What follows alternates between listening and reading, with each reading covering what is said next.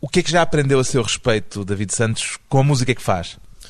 Acho que já aprendi a ser mais honesto um bocadinho comigo próprio, ou seja, uma vez que fui capaz de descobrir certas facetas, a fazer se calhar a mesma coisa, mas umas vezes mais feliz, outras vezes mais triste, e fui capaz de compreender melhor como é que eu sou, então ser um bocadinho mais honesto comigo próprio em termos das emoções.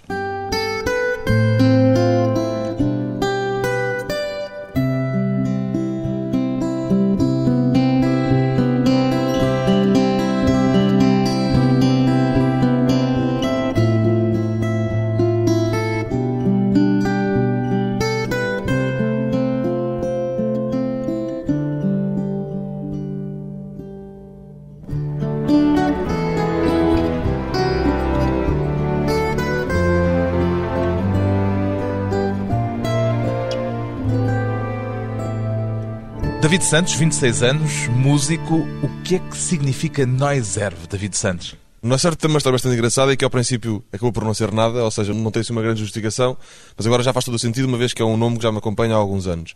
A maior altura em que o escolhi foi na altura em que tinha que escolher um nome para dar o um nome à maquete para concorrer ao Termómetro Unplugged em 2005. E na altura tinha um papelinho pequenino com uma série de nomes e nenhum dos nomes me fazia muito sentido, até que resolvi virar os nomes todos ao contrário. E um dos nomes que eu tinha na folha, quando tinha o nome direito, era version 0.0, porque aquilo seria uma versão 0.0 de qualquer coisa que poderia aparecer mais tarde. E quando virei o nome do version, vi que havia ali noise e aquilo era uma música na altura ainda era um bocadinho mais calma do que agora, ou seja, era só voz e guitarra. E eu pensei, se isto é só voz e guitarra, é capaz de ser engraçado esta antítese de noise, noise sim, barulho. barulho, sim, e a coisa de ser calma. Então na altura, depois também fui ao Google pesquisar e vi que não existia nada com aquele nome e pensei, pronto, fica isto que assim todas as críticas que possam aparecer Vai ser tudo relacionado, então será mais fácil eu perceber o que é que as pessoas andam a falar. E ficou Noise Reserve como seu alter ego musical, digamos. Na altura não, não foi uma coisa definida, ou seja, a partir de agora este vai ser o nome que me vai definir na música. Na altura foi uma coisa muito de circunstância. Mas foi para si evidente desde o princípio que não assinaria com o seu nome pessoal? Lá está, não pensei muito nisso desde muito pequeno, que tenho várias bandas e nunca me fez sentido, por exemplo, ser David Santos e a sua banda. Portanto, quando fui um projeto sozinho, achei que deveria arranjar alguma sigla ou algum nome que me identificasse. Embora hoje em dia, e mesmo em todo o mundo, a maior parte dos cantautores assumem-se todos muito com o seu próprio nome, na altura em que escolhi o nome não fez muito sentido e agora acho que também já não faz sentido mudar. Portanto, portanto ficou Noiserve, que é o nome musical de David Santos, e este é o tema de boas-vindas com que abre o álbum de estreia, o tema Welcome Party.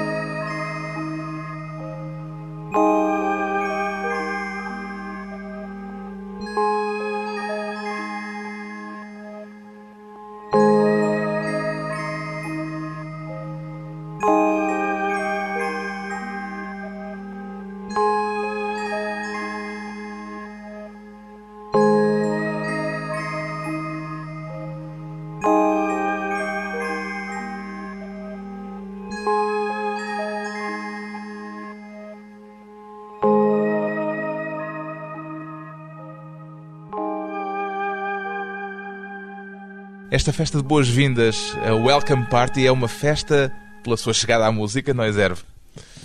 Isso foi uma música que, eu, é assim, todas as músicas do disco acabaram por ser músicas que duraram muito tempo a fazer.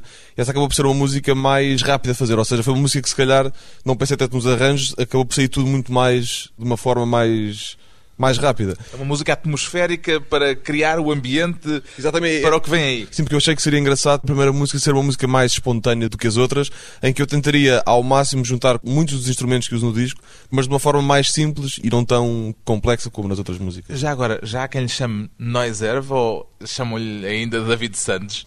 Como isto é um projeto de uma só pessoa, embora o nome seja Noiserve, está sempre muito ligado à pessoa que está por trás, portanto... Não, mas parte... no dia-a-dia, quer dizer, há alguém que lhe chame Noise Erve? Músicos amigos meus, na brincadeira, tipo, olha, vai ali o Noise e depois chamam-me assim. Mas grande parte das pessoas que conhecem, como há sempre um, uma pessoa só por trás, acabam por associar sempre ao nome, portanto, sou David sempre o David, sim, David Santos. O seu disco chama-se 100 Miles from Thoughtlessness, ou seja, qualquer coisa como a milhas do descuido, será isto? Exatamente, isso é porque o disco... É uma forma de falar do cuidado que pôs na construção deste disco? É, é, mesmo isso. isso é, tipo, o título é para descrever quase a viagem, entre aspas, que foi feita entre o EP de estreia em 2005 e o que é o disco agora. Ou seja, na altura, tanto a escolha do nome como as músicas era uma coisa muito mais, se calhar, em cima do joelho. Ou seja, eram músicas feitas em 5, 10 minutos e depois aquilo a partir dali estava feito. Neste caso foi completamente diferente, ou seja, houve uma grande evolução, tanto em termos dos arranjos, como em termos do tempo que os demorei a fazer. E... Quanto tempo é que lhe levou a fazer este disco? Há músicas aí que já estão feitas a parte estrutural inicial quase desde 2006. Depois, nesta parte mais de estúdio, mais dos arranjos, já demorei coisa de um ano, um ano e meio, qualquer coisa assim. E foi tudo trabalho praticamente caseiro, não é? Todo o trabalho de gravação foi todo feito em casa mesmo, porque eu tenho uma garagem em casa onde tenho todo o material e onde felizmente Tem um tenho estúdio próprio. Sim, sim, onde felizmente tenho as condições de poder gravar com mais ou menos qualidade e só o processo de mistura e de masterização é que depois foi feito num outro estúdio. Portanto, toda a parte de gravação e os arranjos foi tudo feito em casa. E tudo feito por si, praticamente só por si. Sim, tirando com poucas exceções. Tirando outra música em que tenho um amigo meu a tocar bateria e às vezes uns pianos em que achei que fazia sentido a maneira dele tocar, entrar naquela música, foi tudo feito por mim. Sim. Quer apresentar-nos esta canção que se chama Melody Pops? Isso é uma música bastante engraçada porque Melody Pops são aqueles chupas que hoje em dia também já se usam, mas na altura em que eu era mais pequenina a pessoa comprava nas bombas de gasolina e que têm tipo um género de uma flauta. Um apito, pois. Sim, de um apito de meio flauta. E essa história descreve um bocadinho uma história que me aconteceu há dois, três anos atrás, em que eu mais uns amigos meus tínhamos comprado uma série de chupas daqueles e depois de um jantar andámos a fazer músicas com aquilo, então achei que fazia sentido. E dá para fazer mesmo músicas dá mesmo, com dá aquilo? Mesmo, dá mesmo, dá mesmo. Tem todos tons diferentes para se poderem conjugar? Não, não, porque é assim, porque aquilo tem um pequenino tem um bocadinho. Um pauzinho que um pauzinho, sobe e desce. Sim, e ao subir e descer muda as notas, portanto dá para fazer alguma coisa. Isto é uma canção sorridente, esta. Sim, essa é capaz de ser das mais felizes do disco em termos de emotividade, até porque a história que descreve acaba por ser uma história engraçada ao princípio e depois muito feliz também no fim. Portanto. It's melody pops, just smile. Yeah, exatamente, é isso mesmo. Walks and talks all night.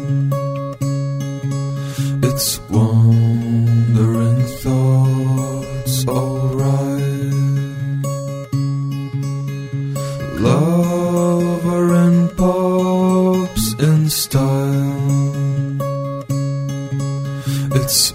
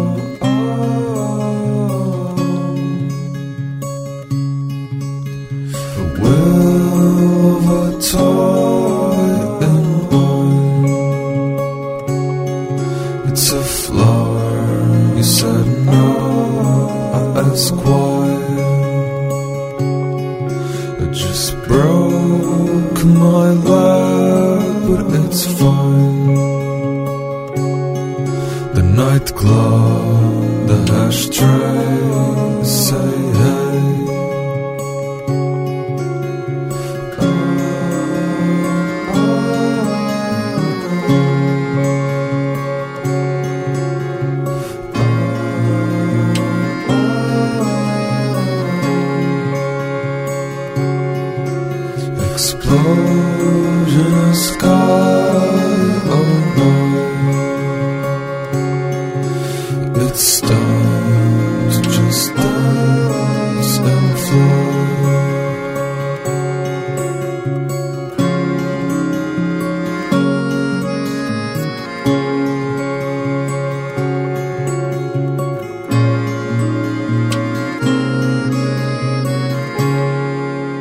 Santos, aliás, Noise Erve, numa das canções do álbum de estreia 100 Miles from Thoughtlessness, é um disco muito marcado por eh, um certo universo ligado à infância, este. É assim, como a questão da música está na minha vida, ou está pelo menos na minha cabeça desde há muitos anos, acho que é por aí que se calhar eh, muito facilmente eu acabei por cair um bocado em muitas recordações, mesmo o próprio uso dos instrumentos, que são instrumentos que também puxam um bocadinho aos instrumentos mais antigos, portanto, como isto é se calhar o acumular, embora o nosso surf tenha começado em 2005, se calhar isto tudo é o acumular de, de muitos anos, sim, a pensar na música sempre, portanto. Música que vem desde há muito tempo na vida de David Santos. Depois de um breve intervalo, voltamos com Noiserve e artesanato versus indústria.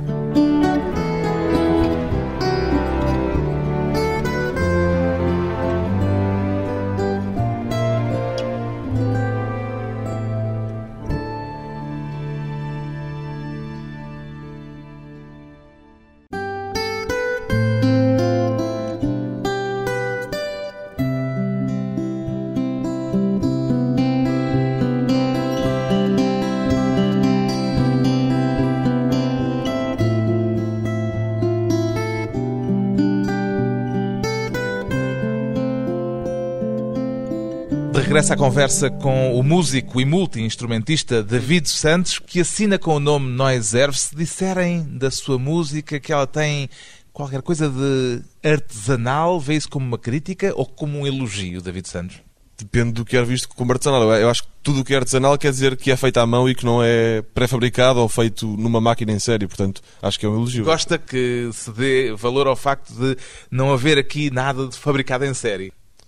Sim, porque para mim a música é mesmo isso, ou seja, a música em que estão num projeto que é só uma pessoa, a música acaba por ser muito uma descrição quase direta de emoções da própria pessoa, portanto, são emoções de uma própria pessoa, nunca poderiam ser coisas pré-fabricadas. É sempre um elogio as pessoas virem-me dizer às vezes que notam que houve muito trabalho ali, quase de artesão, portanto, acho que Esse lado artesanal não é só falta de meios, é mesmo uma opção, portanto.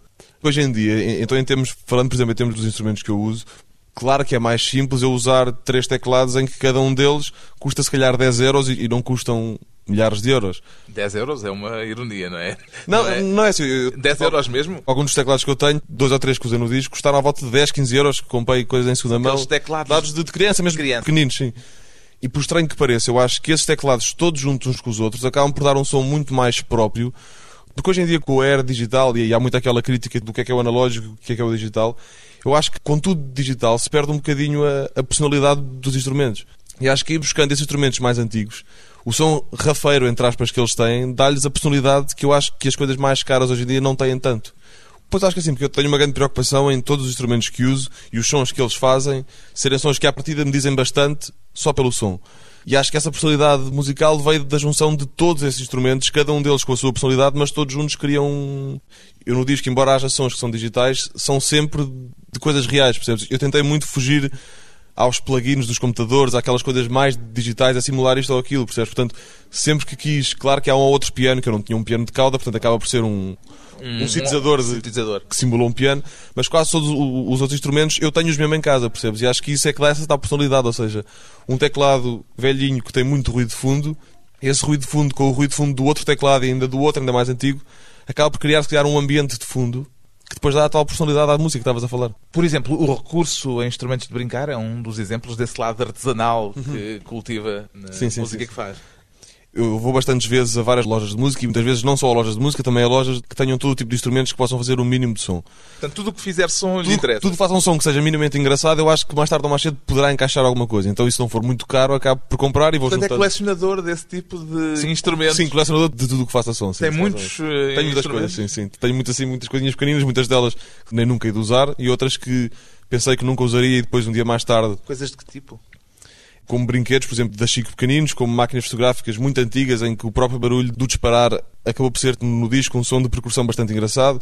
Outras coisas, por exemplo, como um arco de violino antigo no xilofone, ou seja, coisas que a partir não seriam usuais, mas que no fim de contas eu percebi ali faltava qualquer coisa e quando experimentei aquele som achei, olha, era isto e ficou bom. Olá.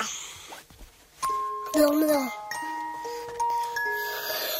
Uma linda uma, uma linda música que eu fiz. Um, dois, três. Dá a ideia pela faixa escondida que os mais atentos vão descobrir no seu disco e que estamos a ouvir em fundo.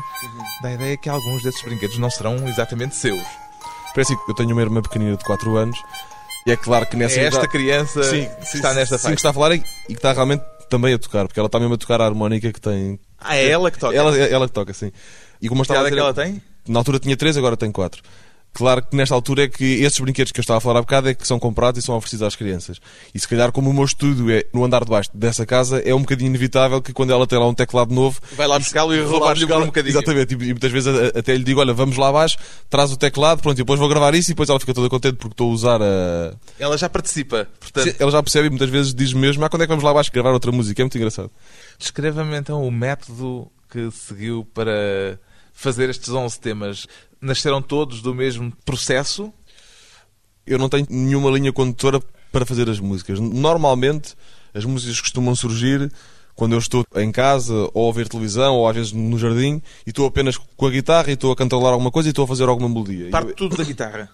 nem todo. Grande parte das músicas partem de uma base de guitarra feita e a partir daí começa a crescer tudo o resto. Outras são às vezes já quando eu já estou no estúdio e penso, olha, aqui acho que faria sentido ter uma música não de guitarra, mas uma música se calhar que começasse com um teclado ou com uma batida diferente, então se calhar aí já faço a música mais a pensar no objetivo que tenho. Mas grande parte delas surgem não de uma linha condutora igual, mas estou com a guitarra só e surge alguma coisa que acho piada e a partir daí vai sendo construída a música. O elemento mais invulgar que eu encontrei neste disco, pelo menos assim detetável à audição, foi uma máquina fotográfica. sim. Deve ser a primeira vez que uma máquina fotográfica é usada não para dar a ver, mas para dar a ouvir. Pois é assim, por acaso também nunca tinha ouvido. E, e essa máquina fotográfica tem uma história engraçada, porque eu estava em casa da minha namorada e ela estava lá a mostrar coisas antigas que tinha numa gaveta e de repente tira aquela máquina e vira-se a mim e diz-me: "Ei, esta máquina tem um som muito giro. E eu, eu, quando era pequenina, quando tinha os tais, se calhar 5, 6 anos, passava horas e horas a fazer este som porque acho o som giro. E aviões, ela mostrou-me aquilo assim, imediatamente. "Epá, isso é ideal para pôr naquela música que eu estava a precisar de uma pequena percussão.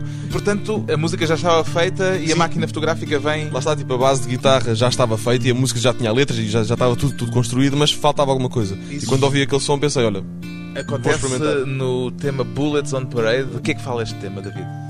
Isso é um tema que fala daquelas alturas em que temos uma série de pensamentos ao mesmo tempo na cabeça e que, embora cada um desses pensamentos seja muito simples, todos juntos acaba por ser uma, uma coisa muito complicada que a pessoa não sabe para onde é que de virar. Então é como se nós próprios tivéssemos uma, uma série, se calhar, de atiradores furtivos à nossa frente a dispararem-nos balas, se calhar, de borracha que não aleijariam, mas como são tantas, a pessoa acaba por ficar um bocadinho ferida com aquilo. David Santos, Noiserve. Ah, e atenção à máquina fotográfica. Exatamente. exatamente. There was a time when I spoke to death, but I was dead before. My ship is in a parade, I'm just taking over.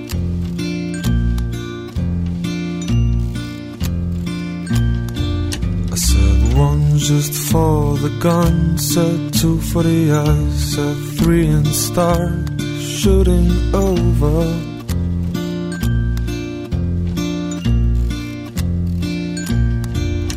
This is about a day when I spoke with death, but it was death before he kept singing over.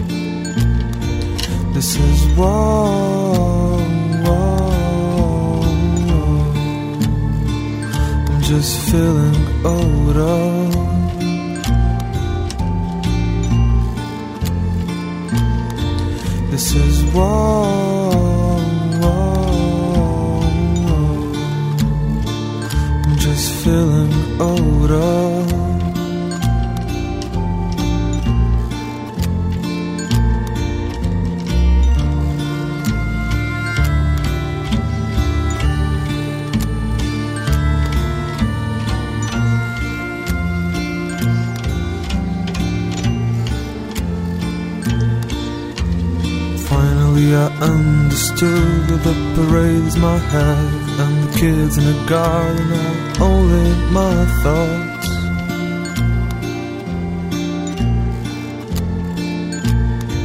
I said one's just for the gun, said two for the eyes, said three and start thinking over.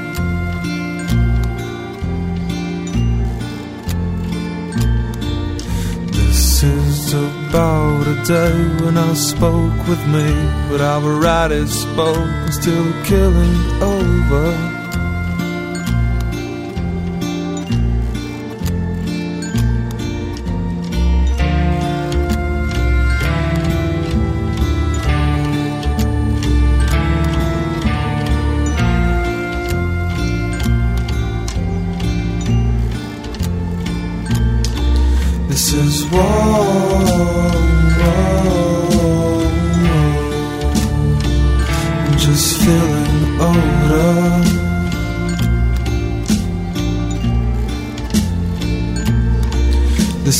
Oh.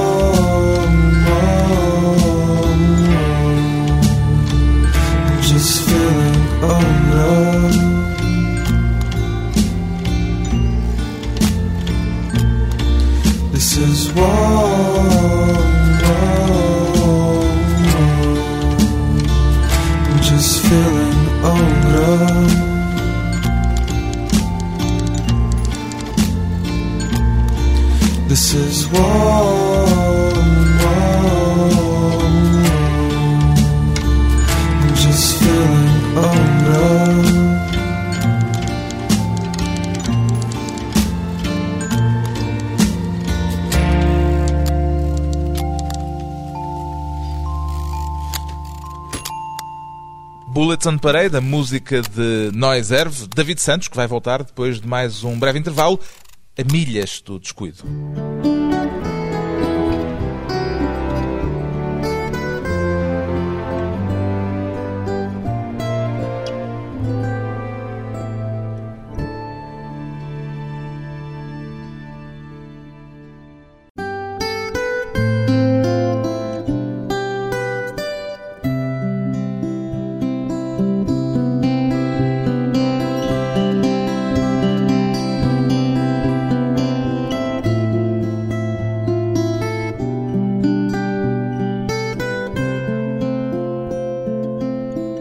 Convidado hoje para a conversa pessoal e transmissível o músico português David Santos. Aliás, nós erve, a música já é a sua atividade principal, David Santos.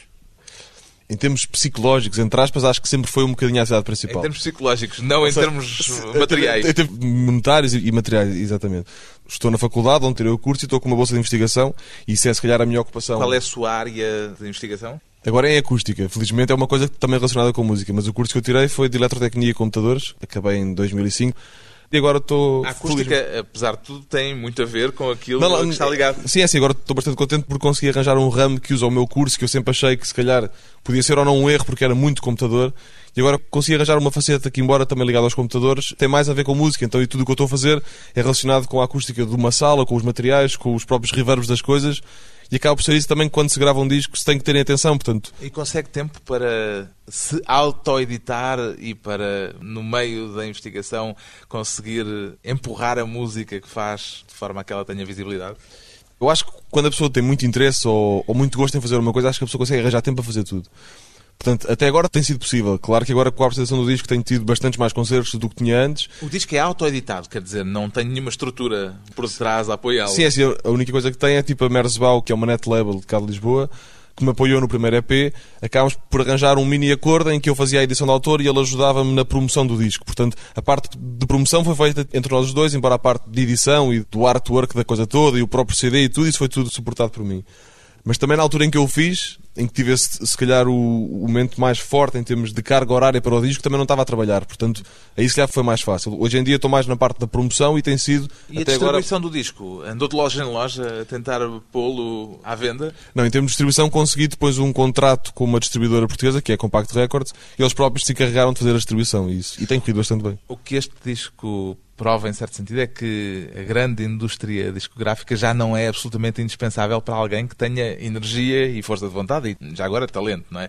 Porque assim, eu, eu acho que a grande diferença ou a grande importância da grande indústria discográfica é a própria promoção e a própria forma de chegar às pessoas. Eu acho que com a edição de autor é fácil chegar às pessoas que são interessadas, mas é difícil de chegar a todas A as grande pessoas. massa de público. Ou seja, é difícil de chegar àquelas pessoas que não são interessadas, mas que potencialmente poderiam gostar, mas que só gostam se muitas ações de promoção lhes forem chegando ao longo dos Chamado tempos. marketing. Marketing, exatamente. E acho que isso falha um bocadinho nas edições de autor. Mas acho que com o tempo, se a pessoa for fazendo honestamente as coisas e se estiver a fazer e a gostar do que está a fazer, mais tarde ou mais cedo, quem for ouvindo há de sentir um bocadinho isso e mais tarde ou mais cedo as pessoas irão ouvir, acho eu.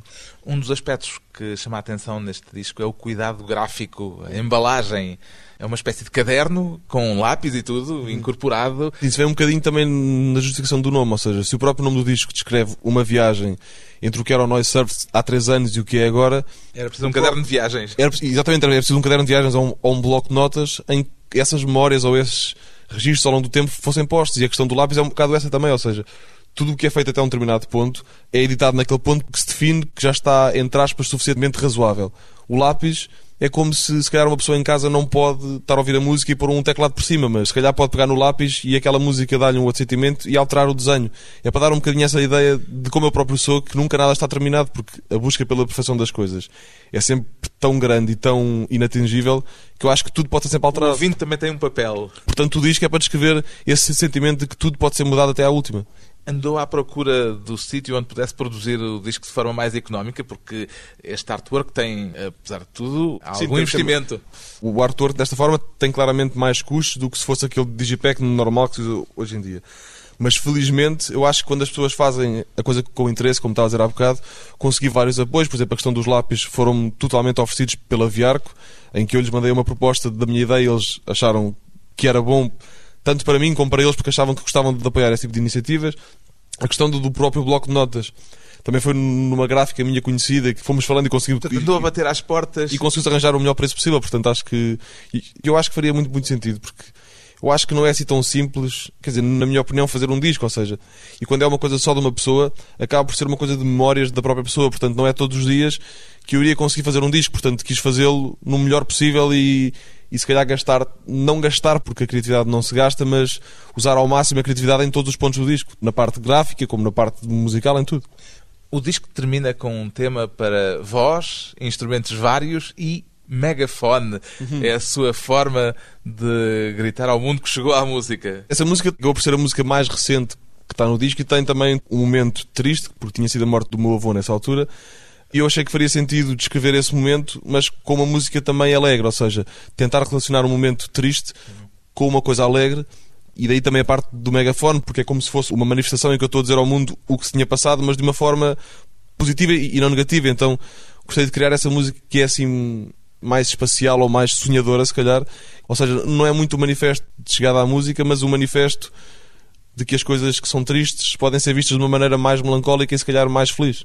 Este último tema do disco chama-se Bon Tempi e eu fui verificar e Bon Tempi é uma marca de instrumentos Exatamente. musicais Exatamente. italiana. Mas exa- É por exatamente. isso que se chama Bon Tempi. É porque é a marca do teclado que eu uso nessa música. Mas isso, lá está, isto vem de acordo com a história que eu estava a contar. Ou seja, na altura em que tinha morrido o meu avô, eu fui numa das minhas idas à Cash Converters e lá está, aí comprei esse bom tempo por. Cash Converters, que é onde se compram coisas mais em conta. Sim, sim, coisas em segunda mão.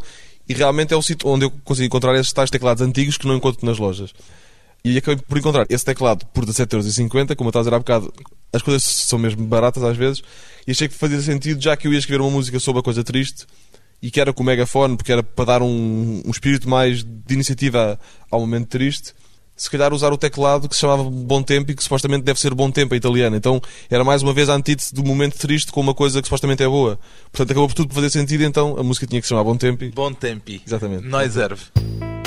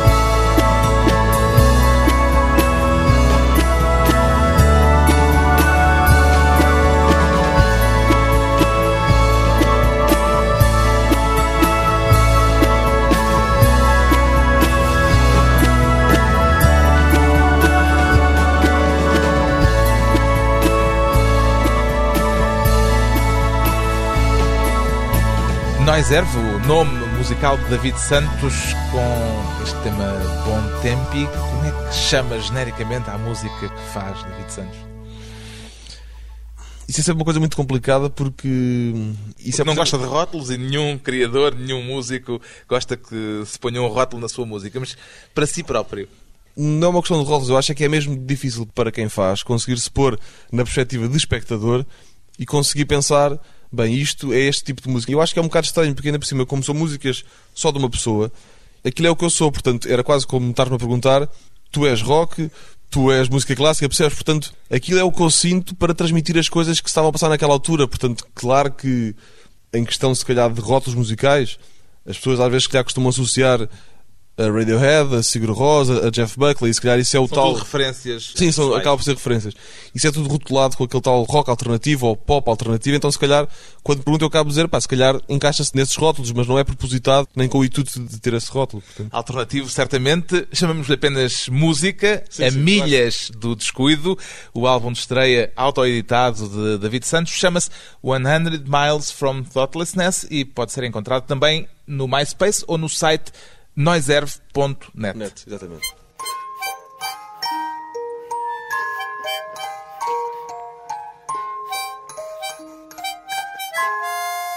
Acabou. Noiserve.